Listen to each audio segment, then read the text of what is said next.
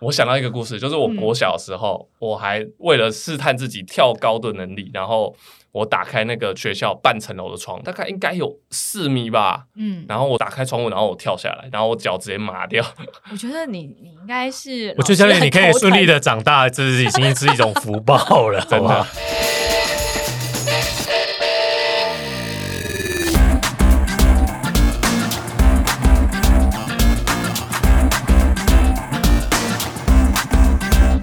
欢迎来到运动人的 Pancake，我是 Windy，我是老吴，我们在节目里面常常都会聊到跑步啊、铁人相关。那有一种跑，不知道老吴你觉得它算不算是跑？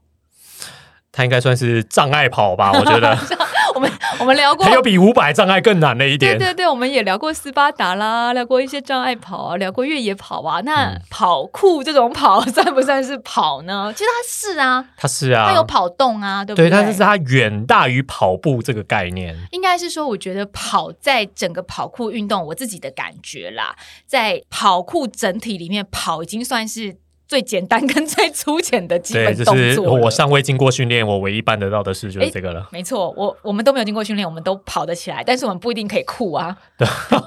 要不要酷？我们跑起来就不不太。酷。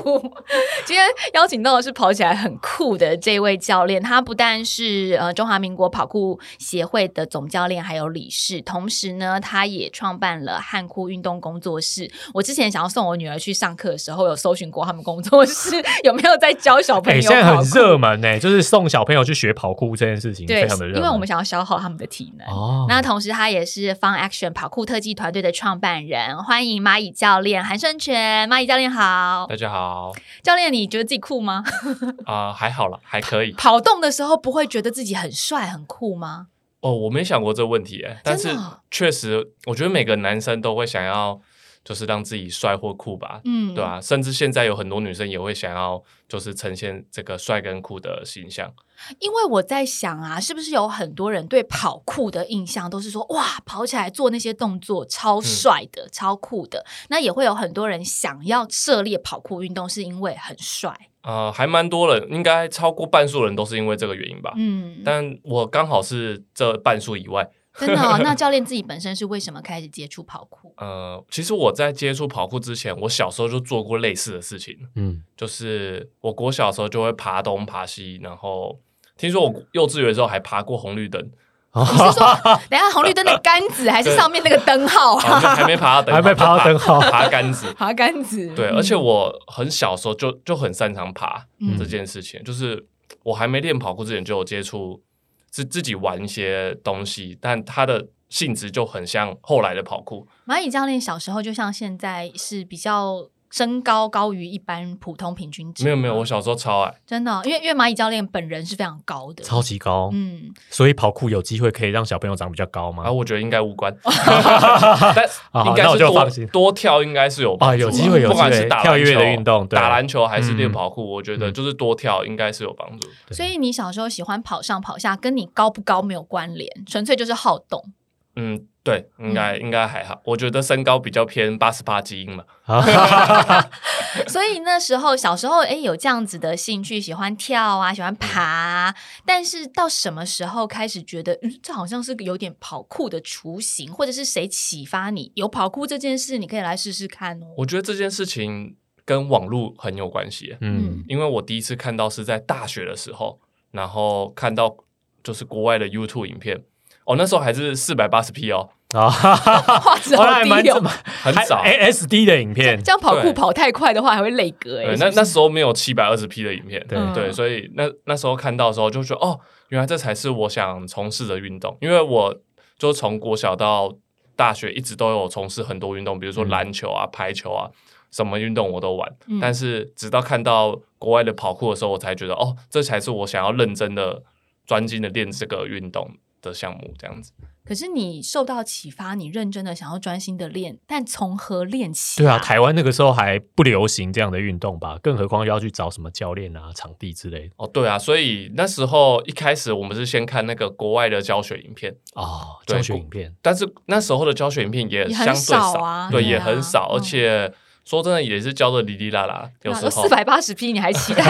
你以为会像现在 YouTube 一样随，便查就有吗？过个一两年好像就有七百二十 P 了。啊七百二十 P 也没有像现在这样运动摄影机就是开始发达了，好不好？对啊，嗯所以那时候要查资料，其实影片也是相对的很少吧。对，所以那时候其实光学简单的动作就会弄一些小伤。嗯，对，所以就是那时候进步幅度跟现在完全不是同一个 level。我觉得现在至少进步了三倍到五倍的时间吧。嗯，那蚂蚁教练那时候有同号吗？就是是跟同号一起研究，还是说你就是自己土法炼钢，自己钻研？看着影片学也太哈扣了吧？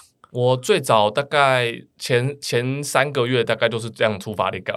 哦，就只有自己哦、对，因为很不巧是那时候我在读台东大学，嗯嗯，所以是在台湾比较偏僻的地方，嗯所以不是在台北，就是资讯比较发达的地方，比较多人。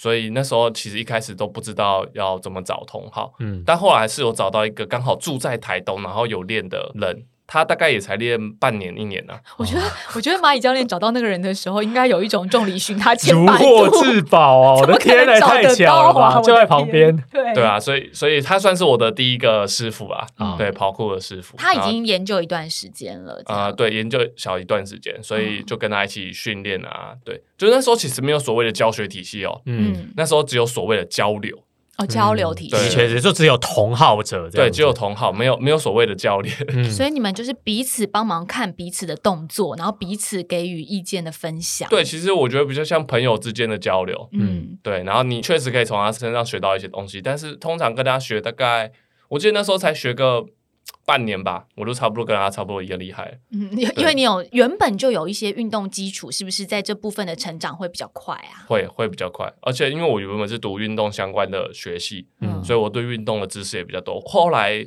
过了一年以后，反而是我在教他，也不知道我教，哦就是我分享一些资讯给他，因为那时候我们在学校有那个体操馆，哦，所以我们有我我有趁机用那个资源，对，体因为很多跑酷的动作，我觉得跟体操相当的雷同类似，欸，对，嗯但是比如刚刚教练说，人的话是这样子用交流的方式解决。那场地呢？你在台东的时候，我今天这样讲好了啦，我我要想要开始从事跑酷运动，请问我要 去哪里啊？去哪里还是我就在大街上，或是嗯我家阳台就开始了？你们那时候是你是怎么？比如说你们练习真的就是至少找一个有铺垫的场地吧，我觉得跑酷这个运动一定要找教练。哦或是就是要找一个懂的人带你入门。我觉得是不是室内跟或是户外，其实我觉得没有差非常多。重点是人，嗯因为它是一个，它跟其他运动不一样，不太适合自己开始直接玩起来。哦，你们那时候是不得已嘛，对不对？但我也不到完全都自己啊，嗯，因为我还是有认识的人，对。然后还是有看网络的教学影片，还是我觉得还是有差。那可是你们两个那时候在台东都是在什么地方练呢？在你们自己的家里吗？最早都是直接在户外练啊，直接在户外，是是马路上吗？还是呃公园？公园哦，公园之类，。我第一次跟他练就是外练的，所以也没有所谓的室内训练。所以也不铺垫子之类的。那时候没办法、啊，没办法铺铺垫子啊，哦，那也不用找草地软一点的，万一摔倒的话也没有。都没有。万一摔倒的话，就 那时候就先学习怎么摔。嗯，那时候都比较 old school 啦，对。嗯但现在相对起来，就是整个环境体系就我们就建立的更好一点。嗯，所以现在开始学的话，可以从室内有铺垫的场域做一些基础动作的准备，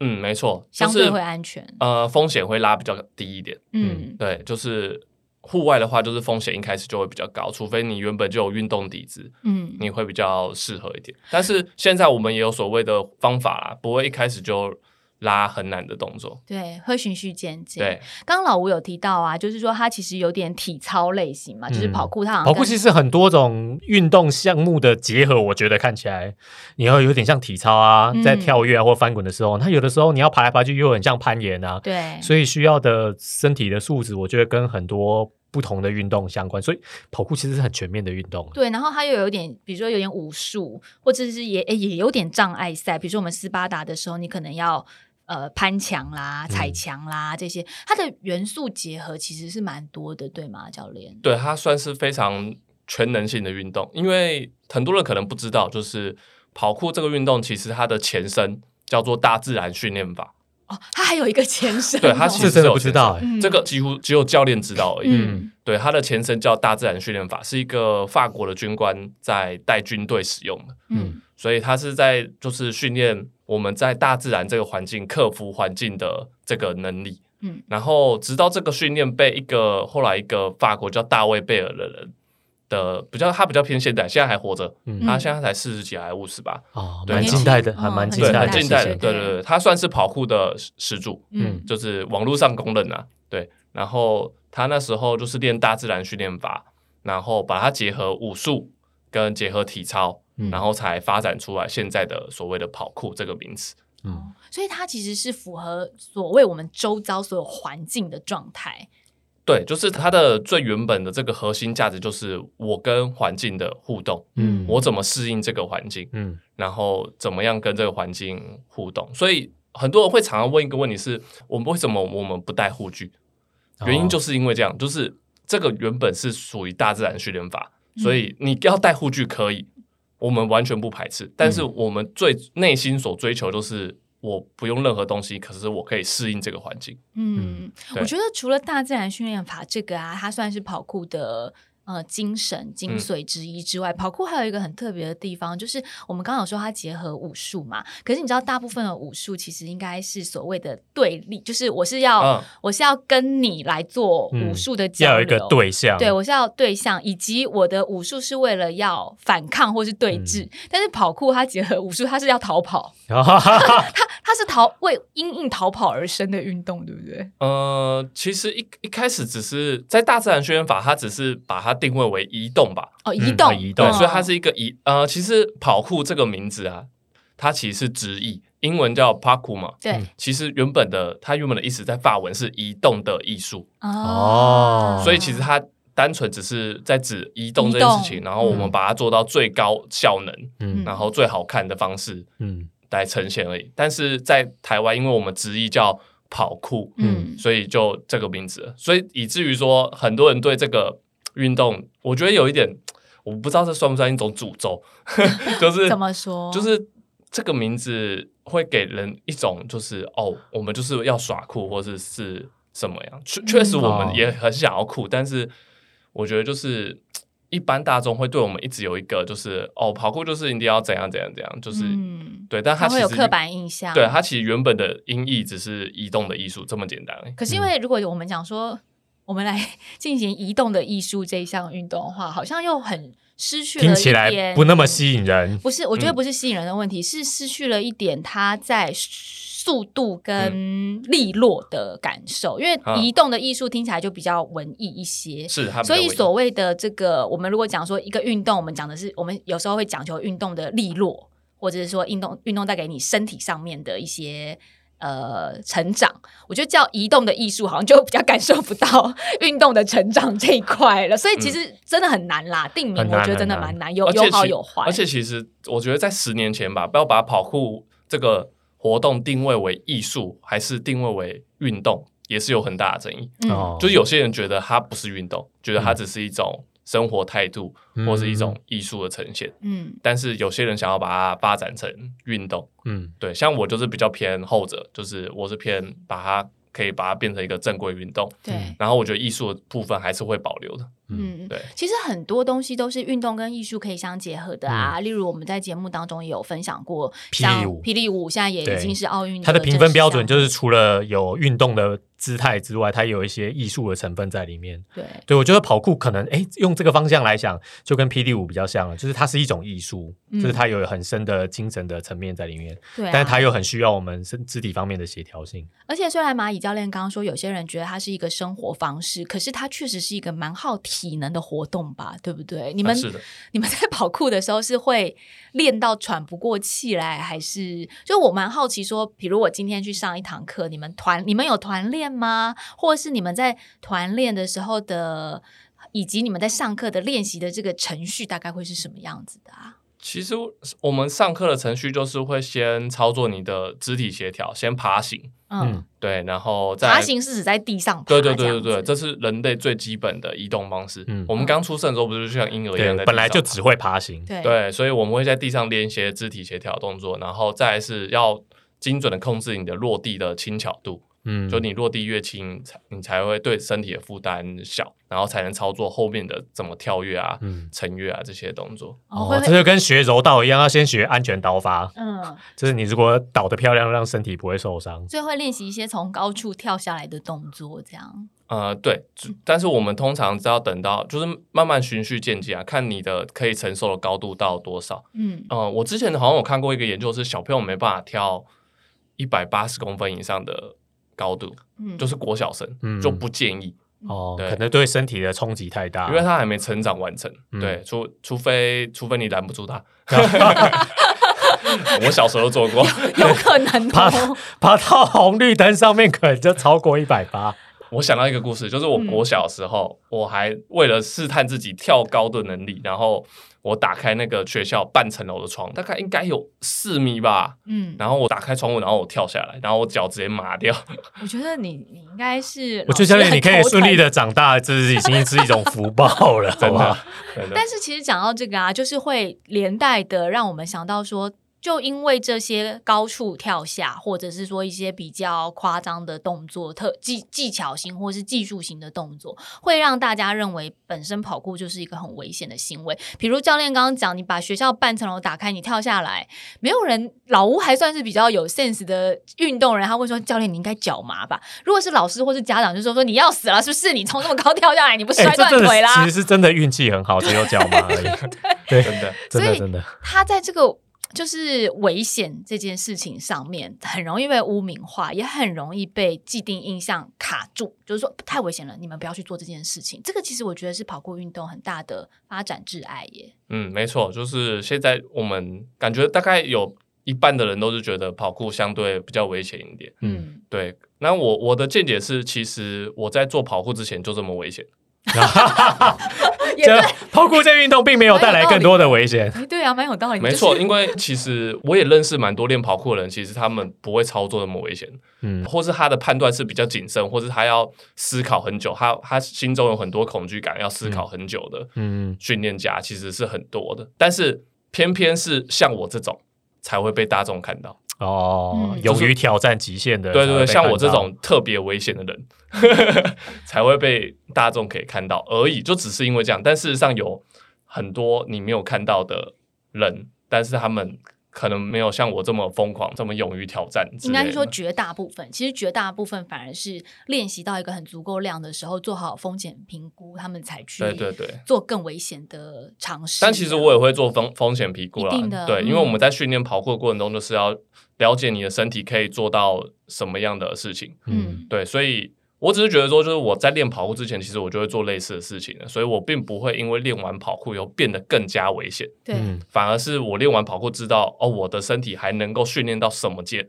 能什么 label 我还可以再更上一层楼，然后只是我天生就比别人更能够承担那些危险的东西而已。对对对，嗯各位各位各位家长、各位老师，这个人他本身就很危险，他他跟跑酷没有关系，所以跑酷让他变安全。反过来说，真的应该送小朋友去学跑酷。是啊，因为小朋友天生就喜欢跑跑跳跳、攀爬，嗯哪一个男孩子没有在家里面的沙发上跳上跳下过？那与其你让他自己决定要从哪边跳来跳去，倒不如送去学跑酷，他知道怎么跳是对他的身体比较安全的方法。哎，对我觉得蚂蚁教这样也许练是一个点。更好的 idea。对，啊，蚂蚁教练这个观点很好，它像大禹治水一样。对对对我们大禹治水啊，或者是人治危险，不是用疏这个挡嗯，不是把危险挡起来不是阻挡，我们是用疏导，就是把它疏流输出去啊。你很，你本人就是很喜欢跳上跳下，喜欢尝试危险动作，你去接受一些专业的训练，或是你接受更有系统性的这些练习之后，反而会让你进行危险的事情的时候变安全。嗯，把风险反而降低了。对，所以教练你自己本身在跑酷界也算是比较特立独行一点嘛。算是啊，其实我在跑酷界也算特立独行。所以大家都会觉得说，哎、蚂蚁教练其实就是很疯狂，很喜欢尝试一些很难的，是啊，是啊，是啊。我觉得在这个圈子里面的运动员都是这样啊，嗯，因为当初也是因为看到这些东西而被吸引进来，嗯，所以我们也会想要挑战一下自己的极限。对，可是这样子会不会变成说你要承受比较多的压力？就是呃，社会上的压力是一种，同样是跑酷界的朋友也会有压力，说你不要这样，这样大家都会看我们跑酷觉得很危险之类的，会吗？还是说其实跑酷界的同才会力挺你，就说哎，我们虽然看你很疯狂，我们不会这么做，但是呢，你这样 OK，我们挺你。你说的那个压力是是有的，是嗯那个就是大众的舆论压力，但是圈内反而比较还好，因为圈内都还蛮就是都懂嘛。对，都懂，嗯。都都懂，就是没办法，大众对我们就是有误解，就是练跑酷的人有点有有点像以前的同性那种，就是比较我们是比较少数族群，所以我们很理解就是被大众的看法误解的时候的那个感受。嗯，像我去年刚好因为。哦我去年有个新闻。我知道教练爬到那个松烟哦，不是的大楼。不是，那是另外一则。哦，那是另外一则。我哦，但但是它是今年新闻啊，但是我是去年年底伤到，就是我从三楼，就我要做一个动作，然后从三楼大概掉下来，对，但是我没有用脚落地哦，我是撞到身体跟头，嗯，对，所以但是我的四肢完全没受伤，我只有脑震荡，不是 这个句话正常吗？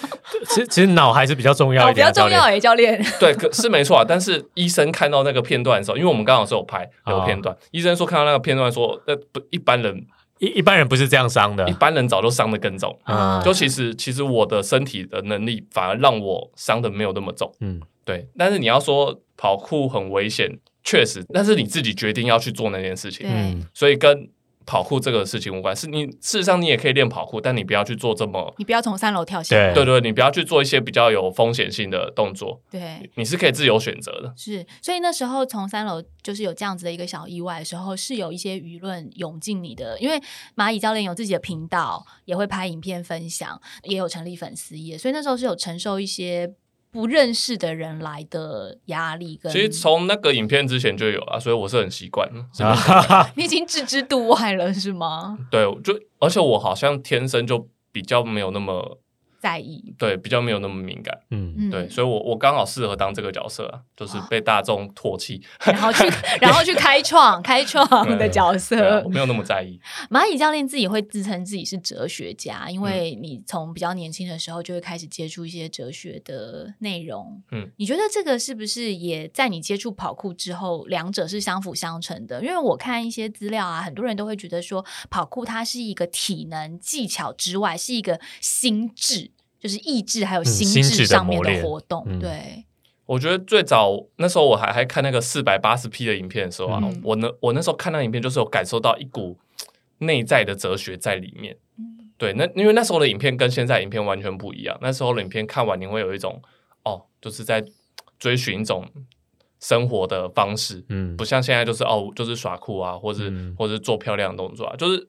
我觉得可能二十年前那个感觉完全不一样。就是，但我觉得是少数人在追求啊，就是我们在追求一个哲学的概念在里面。这有点虚幻呢，是不是像那个，比如说那种影片的感觉？蚂蚁教练刚刚讲，会想到像《卧虎藏龙》李慕白在竹林里面，就是我不是追求这个武术的华丽或者是啊杀伤力，但是我追求一个一个氛围，一个人生的高有一点那个感觉啊升华了，或者是说我在这个舞动我的剑的时候，在竹林里面的那个心思万种的堆叠那种感觉，我自己想象是这样啊，嗯我觉得蛮像，有蛮像的，是不是？而且跑酷跟其他运动最大的不同是，它很早就要接受心智的磨练。其他运动你可能要到比较 label 比较高的就是水准的时候，才要跟其他不同跟你同等级的对手对抗嘛。在竞技的时候会需要这样子的磨心智对对。对的磨练。但你一开始练的时候，比如说你一开始打篮球就好玩而已，嗯。但是练跑酷是打从一开始，你就要面对你自己心中的恐惧，嗯。你就要不断的去克服挑战，嗯。就不需要有对手。嗯，大自然就是你的对手。那教练，比如说你们现在会去有系统化的课程，面嗯对这个恐惧，你们都怎么去引导学员或是小朋友？尤其是小朋友，就是你说这个恐惧一刚开始你的心智磨练，那大人的话，我们自己可以用一个比较哲学的想法去跟他们沟通。可是如果今天是小朋友，你要鼓励他跳下来试试看，或是鼓励他跨越这个障碍。怎么样去让他们在还不懂什么叫心智磨练的时候去磨练心智呢？其实我觉得小朋友跟大人没有什么太大差别，就是都都有很比较冲的，然后也有比较缩的。嗯嗯所以作为教练，就是一推一拉之间，就是呃，有些人是需要推的，就是你要鼓励他，嗯然后或或是帮他把动作拆解的更少、更更更小一点，然后慢慢让他去适应这个动作。嗯但有些人是很冲的，很冲动的，就是或或者是感觉来就走，所以他那种人，你反而要让他缓一下对，就是让他让他说哦，你还是要再把基本功再打多一点，你这样嗯才有机会去做更大的挑战。像我就觉得我是比较偏后者，是比较冲的，对对对需要被拉一下，我需要被拉一下，嗯 需要被减速。对对对，需要被减速的人。可是等于你们在从事这个教练的工作的时候，他不只是一个身体上面的训练呢，他在心灵上面的训练需要花。会不会要到一半一半的时间，几乎是对等的状态？我觉得会吧，因为你们要教如何面对跟处理恐惧这件事啊，嗯，但是在一般的课程上面是还好啦，教嗯小朋友还好，还好，因为室内我觉得小朋友不太会有恐惧。哦，所以他们就是会面对，还是就以教基本动作打好他们的基础为主，对对对，对。所以也是慢慢到了可能比较大一点，或者是基础更深的时候，对才会要去面对恐惧啊这些的。我觉得户外训练的时候才会开始慢慢有那个，因为已经没有垫子了，对啊，我光想了就冒冷汗了。这好像也有一点点越野的风格在。我觉得其实是哎、就是你知道风险在哪里，然后你就要去嗯克服它那种感觉。对啊，但是呃，有了这样子的训练，就是说。我们到户外去学会如何面对这个恐惧，学会如何克服，是不是它也可以反诸到生活当中，变成说生活当中我们的意志跟心灵都会是一个比较强悍的人？我觉得会吧，嗯，嗯，所以跑酷的人都可以把那个外界的纷纷扰扰跟这些批评啊、言论都比较能够置身事外，是因为这个磨练的 过程吗？这个我就不知道，看个性是不是？啊。看每个人的个，因为我是一开始好像就没有那么在乎，啊。但教练真的好适合做这但是有个活动，，对，但是有些人应该是对他有帮助，嗯，嗯，对我觉得应该对对很多人是有帮助的。我觉得要克服恐惧这件事情，如果你做得到，你在生活当中会少很多困扰。是啦，因为很多时候我们就是觉得恐惧不敢去做，对，但如果你知道怎么去面对这件事情的话，我觉得这种心智的磨练其实很有用哎、嗯是，不是应该去练一下？我觉得 我们把它，用在越野跑的时候，可能会我觉得有练练跑酷有奇效。我觉得练跑酷不只是这种面对恐惧的心智磨练，我觉得它各方面都蛮有用的，因为包括就是说你的反应啦，嗯你面对事情处理的对环境的这个处理能力啦，面对障碍啦，还有就是比如说你要逃命啦，嗯或者是世界末日的时候，这批人可能会存活下来啊，因为他们可以往上爬、往下走都没有问题，所以我就觉得跑酷它其实是一个多面向的，但我也有一个疑问，就是说，比如像我们如果是筋骨很软、呃很硬，筋骨很硬，没有任何的体操基础，嗯或者是说根本没有办法翻跟斗，然后已经到了这种就是中年妇女的老骨头的时候，也还是可以发展出比较高技巧的跑酷吗？还是说我们只能做一些基本动作了？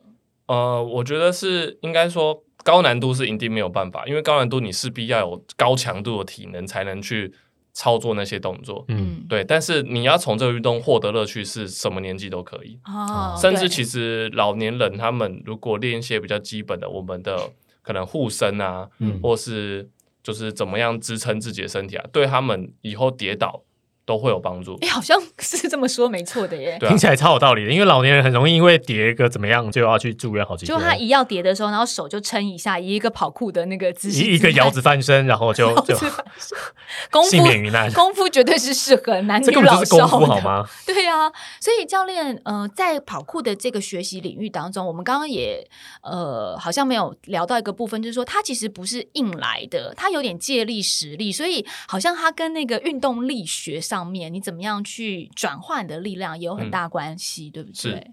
那这个部分也是呃需要物理学的好吗？还是说用身体去感受就可以了？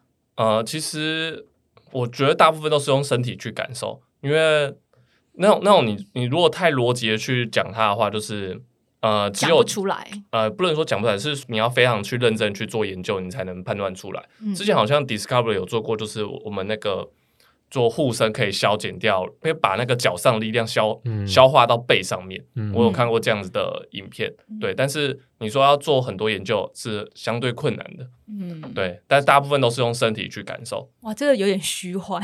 其其实其实这个动作真的很难拆解，我必须要这么说。对啊，而且我，而且因为在认真研究跑酷的学者还不够多，哦。嗯，还没有到非常多。对，对而且像我们刚刚讲到的，就是克服障碍啊这些概念，嗯。其实我觉得它的道理跟这个是一样，就是你一定要透过实做，你才会明白。嗯。有些事情是你没有透过实做，你只是讲哦，比如说我跟你讲说哦，要克服克服困难哦，这样子你就会懂了吗？其实你不会懂，对。嗯。你一定要去实做，去实做，你才会用身体去感受，才会知道说哦，原来克服障碍是这种感觉。你要跳进那个障碍里，对，你是用身体，其实因为我们都只是人类而已，嗯我们不是像电脑一样输入一个东西哦，我就懂了。嗯没有，我们很多时候都是用身体慢慢的去感受这个世界，我们才慢慢知道哦，原来要克服挑战是这种感觉。我觉得跑酷未来感觉好像还有很多很多的可能性呢，因为蚂蚁教练也说，你看研究这个的学者也还没有很多，嗯参与的人也还没有很多，还不是一个正式的运动类别。对，可是它未来就变成有无限的可能性，它发展也可以有很多的分支。尤其它因为是比较近代、近期的运动，所以在人民智已开、科技发达的状态之下，可以做的分析还有讨论会。迅速的堆叠，就是比以前那种百年运动慢慢慢慢来，感觉会蓬勃的更快，或者是说得到的利润基础会更。我觉得近代开始可以接受啦。你不是说滑板运动以前都是很街头的东西啊，嗯，现在已经可以是奥运的项目了。对对啊，讲到奥运项目，其实虽然说跑酷它还是小众运动，可是好像也有相对的赛事出现了，对不对？嗯，对，还有一些比赛，然后也在讨论要不要进奥运。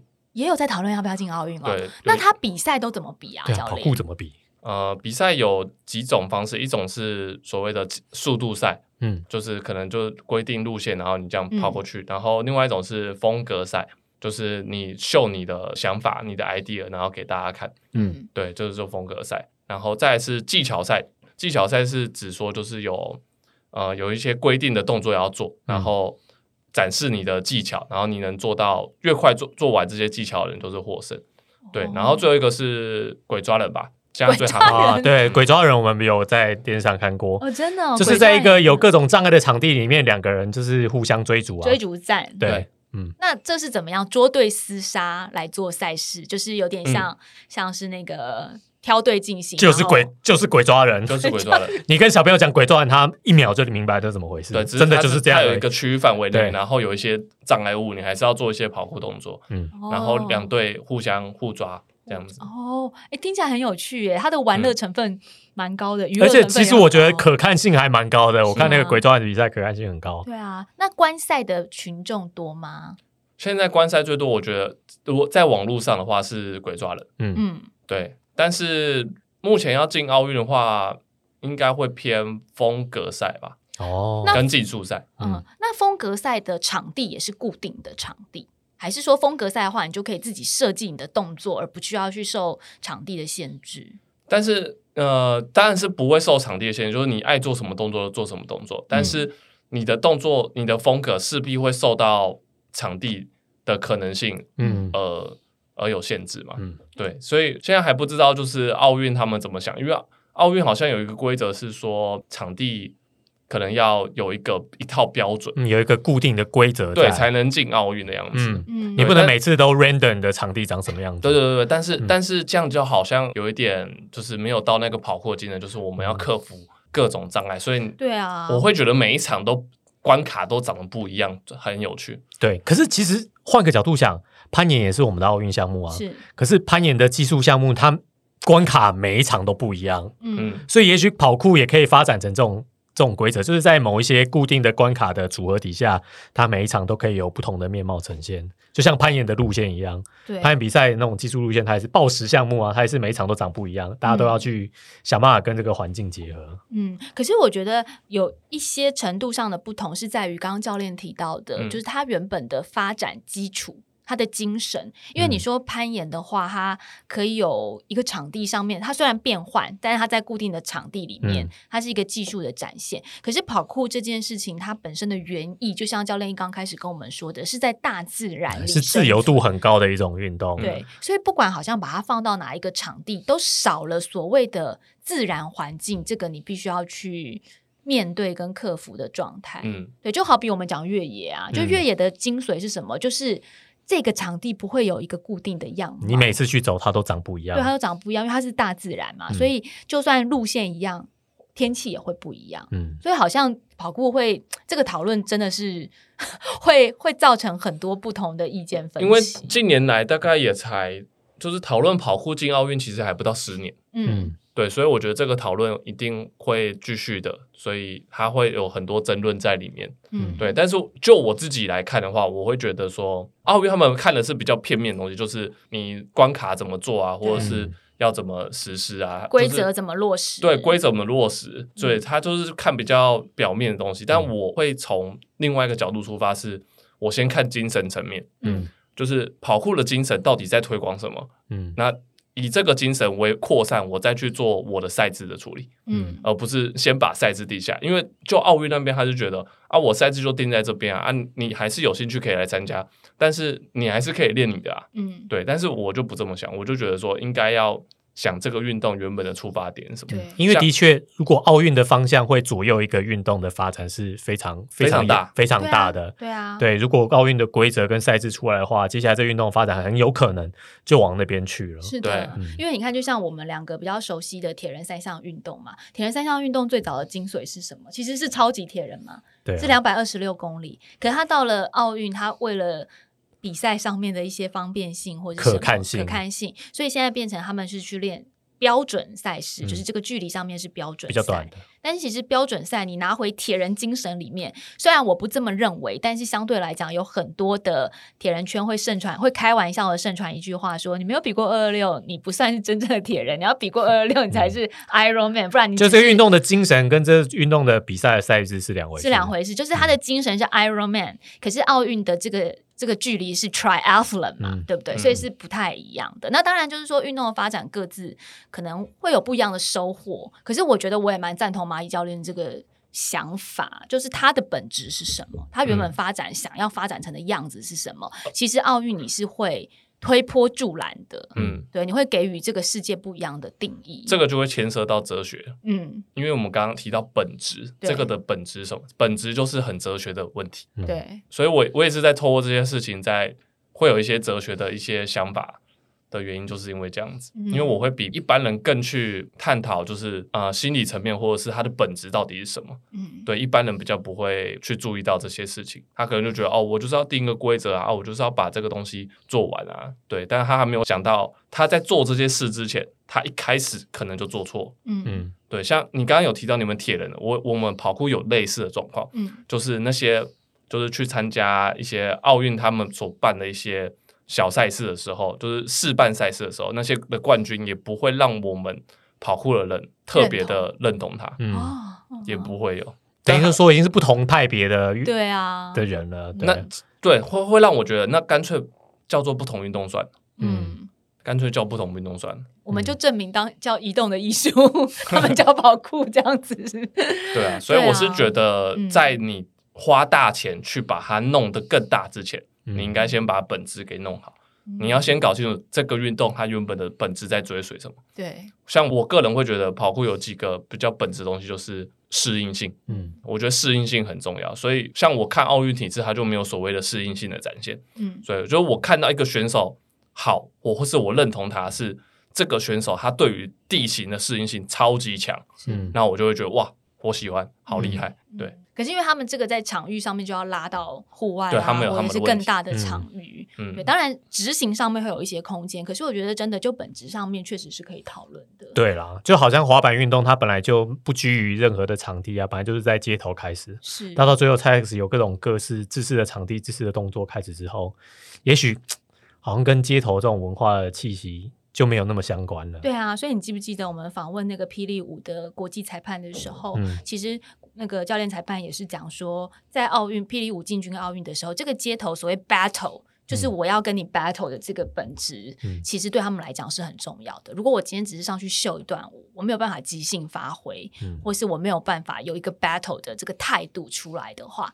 他他就少了原本霹雳舞该有的样子，嗯或者是他们觉得霹雳舞应该要有的性格，这个性格特性。所以我觉得，其实如果霹雳舞可以在某种程度上面找到一个平衡，maybe 跑酷也是可以的。嗯，有一天也许有一个平衡的想法出来。对啊，嗯，所以我也是在寻找这个平衡，所以才自己动手来做这个赛事。嗯，对，就做台湾的。那教练现在以世界各国的状态来讲的话，哪一个国家算是跑酷推动比较兴盛，或者是说已经有一些成果出现的呢？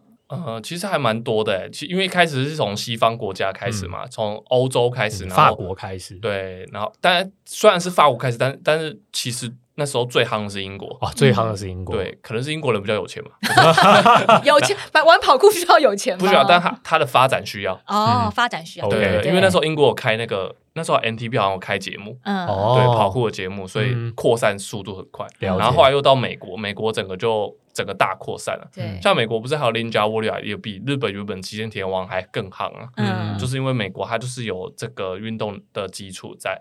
美国应该也是因为有一些电影的推波助澜吧？对对对，然后但是我近代的话，我觉得澳洲跟日本发展不错。日本也发展很好。日本吗哦，嗯日本人这么保守哎，哎，可是你看日本人滑板超强的好不好哦，？也是了。哎，这个其实还蛮尴尬，就是我刚刚讲的那个奥运，嗯其实就是有关日本人，嗯因为哦奥运的那个理事长是日本人，嗯哦，对，所以是日本人把他推进奥运里面。日本人想要把它做出一个规范化的赛制，对，然后你刚刚有提到日本人比较保守，对。确实日本人整个他在练习的过程中，他都没有像西方这么就是随对随性，他们比较有一个框架在，嗯，对，但他们还是还是玩的不错啊，因为他们场馆最近越开越多，然后也有像主持人这种年纪的人在玩，嗯对，就是玩一些比较简单，只是单纯的移动好玩，嗯，对，没有要到比赛，就单纯是想试试看哦，自己还可以做些什么动作，哦这样子。所以日本的风气也很盛。对。我觉得这五年好像开了好多间哦场馆，亚洲可能就是因为日本他们的文化接受度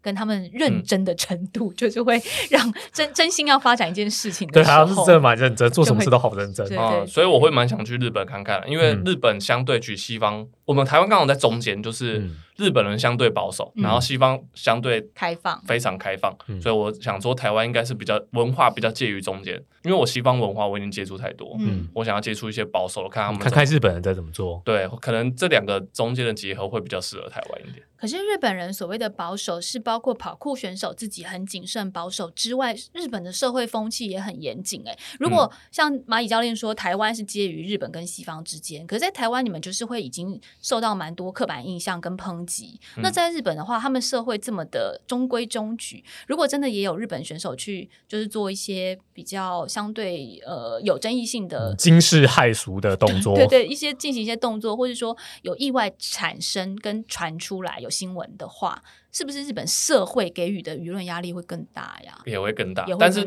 就是因为这一点，所以日本人几乎都不太做很争议的东西。他们做很安全的跑对所以你刚刚教练说他们开了很多场馆，人家做什么去场馆里面去场，馆里做，嗯不要到大街上来。哦也是另外一种发展型。他们也会找公园，但他们嗯比较不会像西方这么乱来。对哦西方真的超乱的，西方超乱。视法律为无物。之前也有外国人来我们台湾爬嘛，爬嗯一些像像是外国这种攀岩选手也会来台湾爬攀爬啦，然后好像有跑酷选手来台湾就是跑跳之类的，所以西方真的是很敢冲啦，很冲，我觉得不只是冲，是他们整个一个生活态度就是完全不一样。是之前我还有看过一个，就是也是欧洲那边在玩的一个玩家，我看到一些他的私生活就是很悲然，他常常会 会裸体的乱跑之类的。是啊，他他裸体乱跑跟跑酷就没有关系，还是他裸体跑酷、啊、不受框架的束缚，不是跑酷，他没有在跑酷，他就只是裸体，然后、哦然后玩一些很很白痴的东西。对，就是我觉得西方文明跟东方文明它就是有一个落差，是了，西方人就是更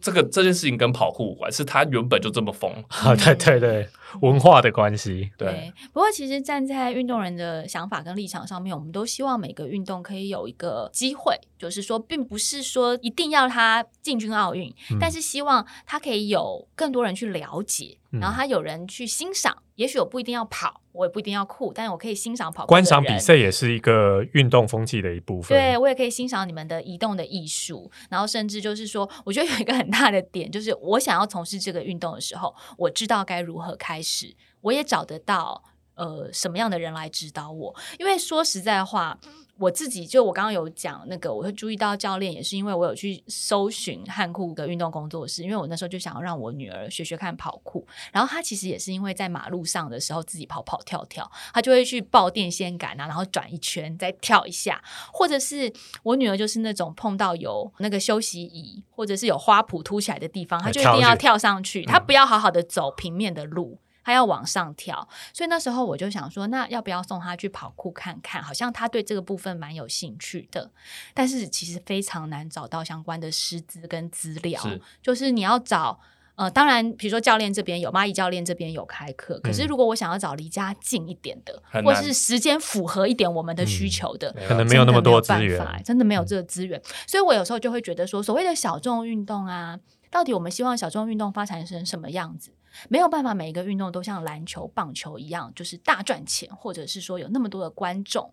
可是至少是，当我想要从事这个运动的时候，我希望我们的社会是可以有一个非常容易呃取得资源跟资讯的管道，就是让我们每一个人有这个兴趣的时候，我都有方式去发展。而不是被好像我有这个兴趣，可是我被局限住了，或者是说我被压抑住，然后到我很大很大的时候，我才突然呃碰到台东的某一个 教练开化了我，这样我觉得那会造成很多的可惜。对啊，没错，就是要让台湾各个地方都有这个可以训练基础的场所，这是也是我的推广目标了。对啊，就所以我才说那时候有没有网络差很多，因为要是没有网络的话，我根本不会知道跑酷这个运动。可是就现在有网络很发展，我也。网络发达，影片很多，我也不放心我女儿自己看影片去学跑酷啊，就会觉得说，我们还是交给教练好不好？是没错啊，自己看自己看影片学多危险。但因为我那算是比较冲的人，对对对对对，我们希望就是未来大家可以。对跑酷这个运动有更多的理解，而且我发现它蛮有趣的。你看，我们今天有这么多的讨论，它是一个没有定论的运动，甚至连它是不是运动还是艺术都没有定论。你可以自由的去想象它，或是自由的去接触它。所以多一分了解，大家就可以多一分欣赏。今天也谢谢蚂蚁教练来，希望你们可以多训练一些教练，让我很。